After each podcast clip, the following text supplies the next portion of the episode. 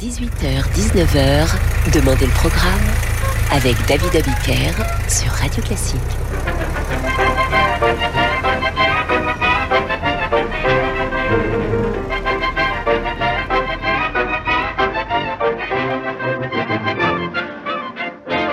Bonsoir et bienvenue dans Demander le programme.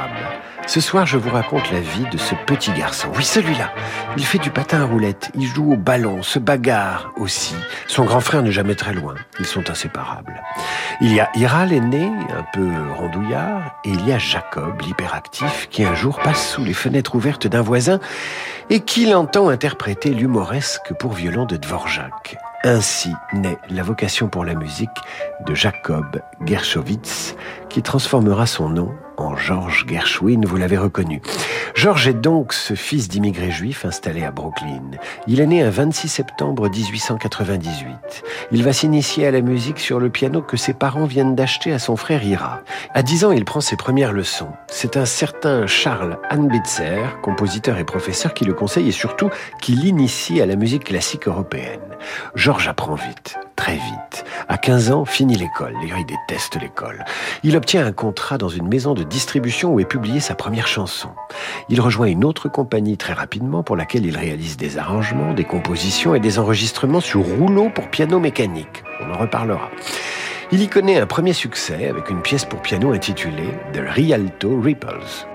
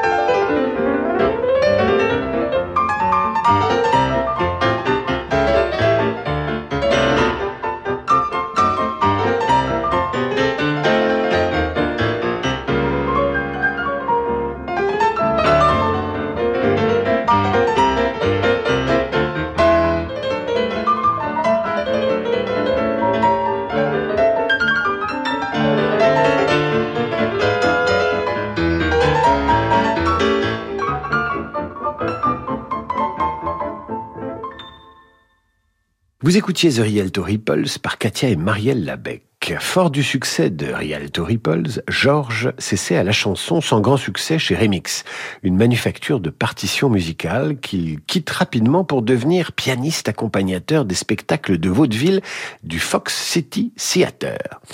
Lorsqu'une production nécessite une chanson de plus, Georges propose un titre. C'est ce qui arrive dans le spectacle musical à succès Good Morning Judge, qui contient l'une de ses chansons. Il est très fier.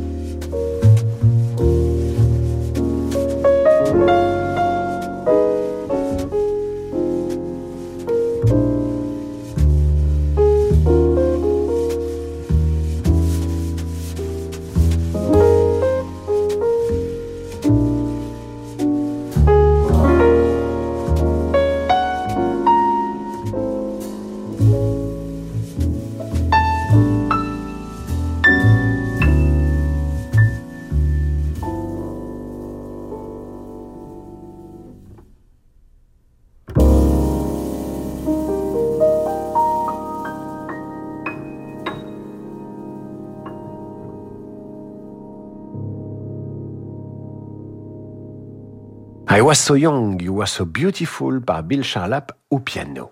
Gershwin commence à se faire une petite réputation à New York. Il enchaîne les commandes. Petit à petit, une organisation Gershwin se met en place. À Georges la musique, à Ira son frère les paroles des chansons.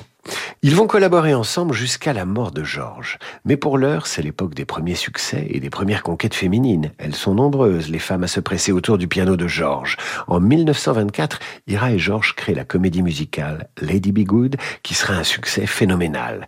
Les deux frères deviennent célèbres en même temps que deux danseurs avec lesquels ils ont collaboré. Il s'agit d'un frère et d'une sœur qui s'appellent Adèle et Fred Astaire.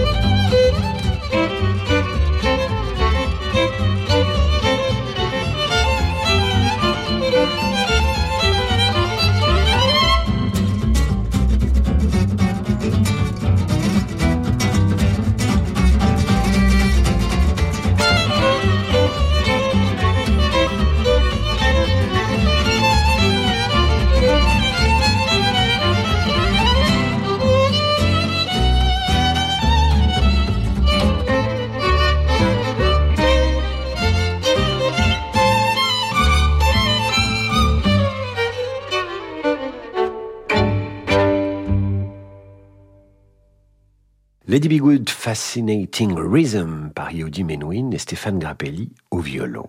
En 1924, Paul Whiteman, un directeur musical rencontré par George auparavant, annonce un concert intitulé What is American Music Un concerto composé par Gershwin sera présenté à l'occasion.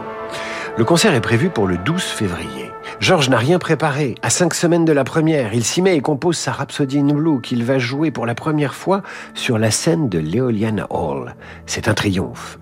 Tendez l'oreille, nous l'écoutons maintenant dans une version du Columbia Jazz dirigée par Michael Tilson Thomas. Le soliste, c'est un piano mécanique dont le rouleau fut gravé par George Gershwin lui-même en 1925.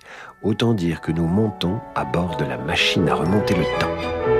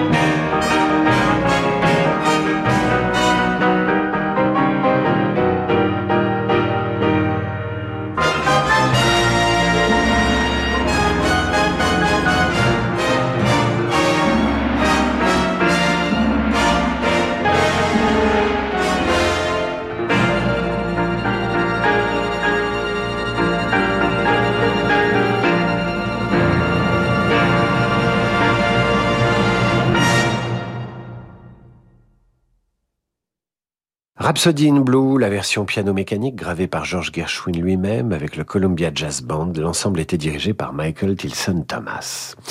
La Rhapsody in Blue de Gershwin lui ouvrira les portes de la célébrité, mieux de la postérité. Duke Ellington reprend la mélodie sept ans plus tard. Woody Allen en fera la musique d'ouverture de son chef-d'œuvre, Manhattan, en 1979 et Disney l'utilisera dans Fantasia 2000. Et puis une rose sera baptisée Rhapsody in Blue. La suite de la vie de George Gershwin dans un instant sur Radio Classique.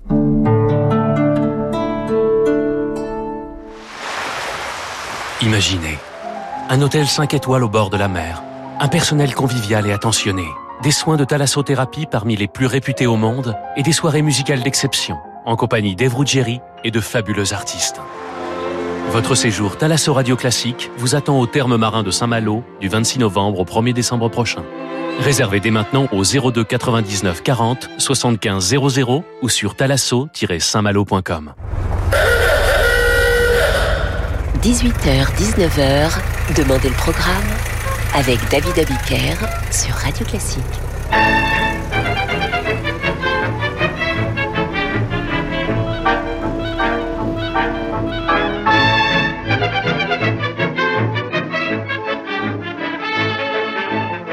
Retour d'en demander le programme. Ce soir, je vous raconte la vie de George Gershwin. Nous retrouvons le compositeur inséparable de son frère, Ira, en 1925. Quelle année pour le nom de Gershwin 1925 sera un grand millésime. Tell Me More, son spectacle musical se joue à Broadway et à Londres. Il présente son concerto pour piano en fa sur la scène du Carnegie Hall. Enfin, George est le premier compositeur américain à faire la couverture de Time Magazine. C'est la gloire, c'est une vedette.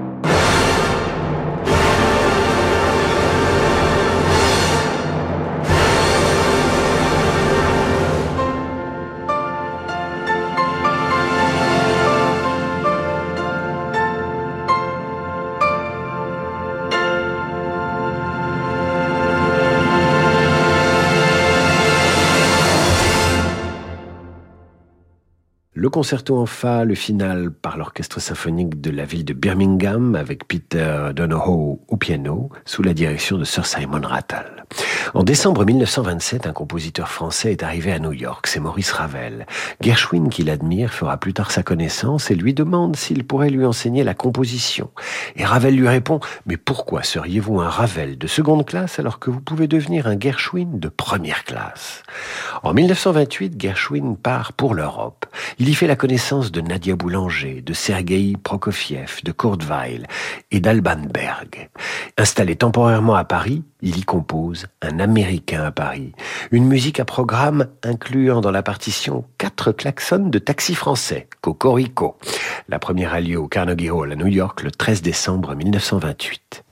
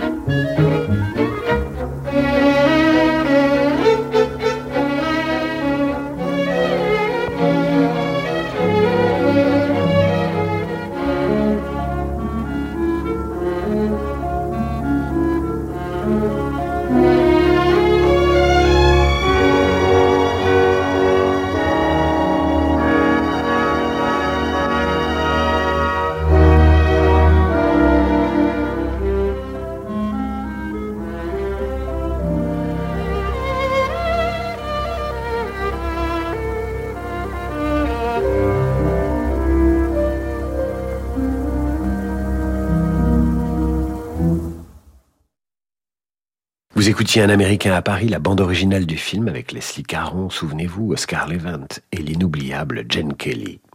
De retour aux États-Unis, Gershwin se lance dans la production de plusieurs comédies musicales, dont la plus mémorable est Girl Crazy en 1930 avec ses 272 représentations.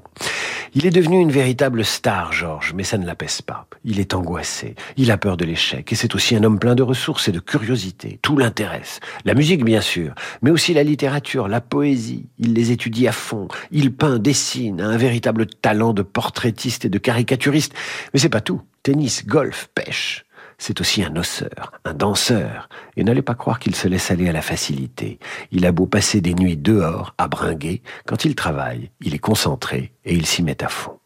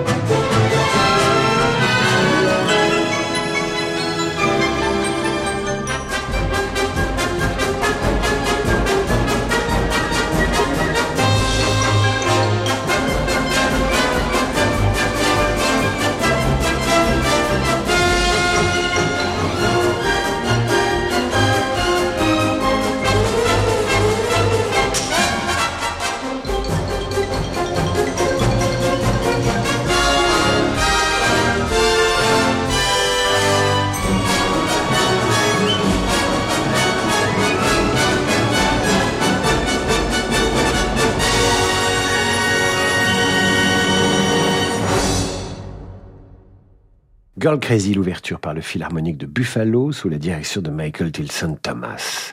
Après le succès de Girl Crazy, George part tenter sa chance à Hollywood avec son frère qui s'est marié. Il compose la bande originale d'un des tout premiers films musicaux. Le titre Delicious. Ça sort en 1931.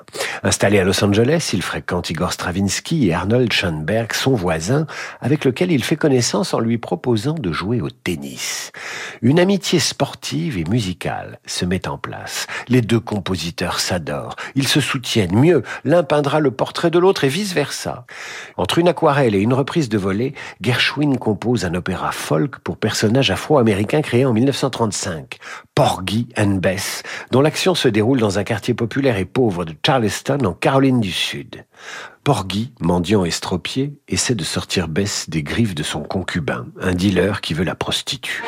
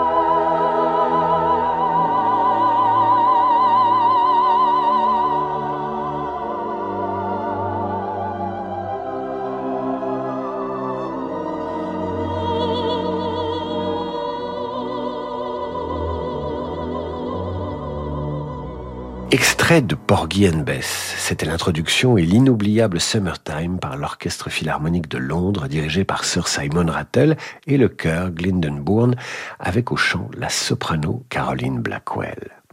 Porgy and Bess est un échec. Il va pourtant devenir une œuvre incontournable de l'art lyrique et de la musique américaine. Il inspirera les plus grands jazzmen. Même si au moment de la bataille des droits civiques dans les années 60, la communauté afro-américaine voit dans l'opéra des stéréotypes racistes. La querelle est dépassée aujourd'hui. Porgy and Bess est désormais connu comme un chef-d'œuvre. En 1937, George, qui est revenu à la musique de film, compose la musique de Shall We Dance, dans lequel s'illustrent Fred Astaire et Ginger Rogers. Là encore, c'est un succès.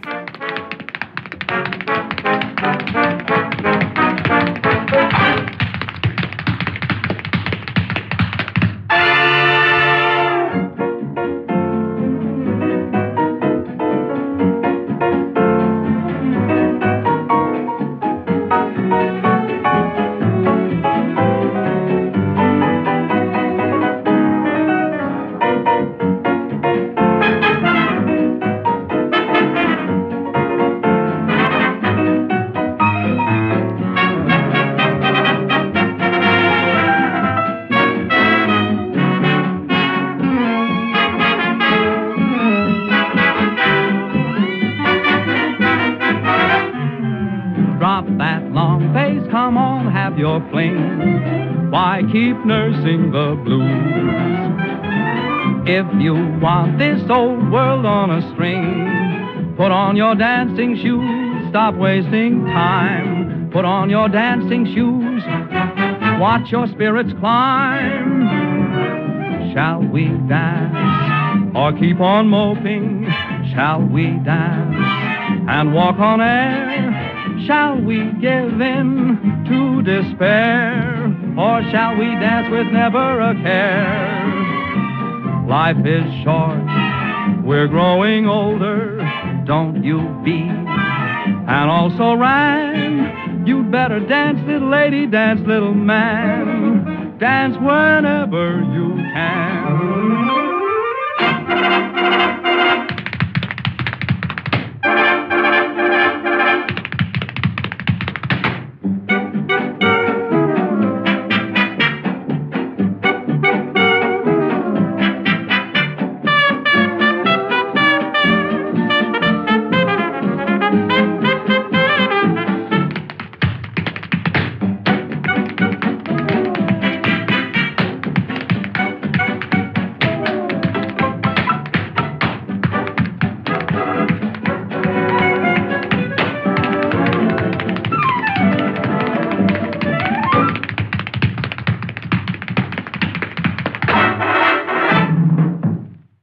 Shall Dance avec au chant Fred Astaire et le Johnny's Green Orchestra, bande originale du film de 1937.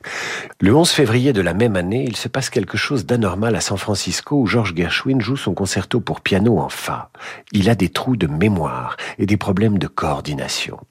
La suite est une succession de migraines terribles, de troubles du comportement et d'examens médicaux. On lui diagnostique une tumeur cérébrale maligne. Il tiendra un ultime concert aux côtés du San Francisco Symphony Orchestra. L'été, la maladie s'aggrave et le 11 juillet 1937, George Gershwin décède à l'âge de 38 ans. Son frère, Ira, lui survivra 46 ans et n'aura de cesse d'entretenir le souvenir de sa musique. Il a bien fait. Gershwin avait beau avoir de nombreux talents musicaux, sportifs, artistiques, il avait beau se démultiplier, plaire aux femmes, il était complexé par rapport aux grands maîtres classiques. Jouera-t-on encore ma musique dans un siècle s'angoissait-il. Le petit garçon qui détestait l'école et cherchait sa vocation musicale dans les rues de Brooklyn a sa réponse. Nous sommes en 2023 et la musique de Gershwin est jouée par les plus grands musiciens dans les plus grandes salles du monde. Voilà, c'est la fin de cette émission consacrée à la vie de Gershwin en musique. Dans un instant, vous allez retrouver le jazz avec Laurent de Wild. Je vous dis à demain 18h pour demander le programme.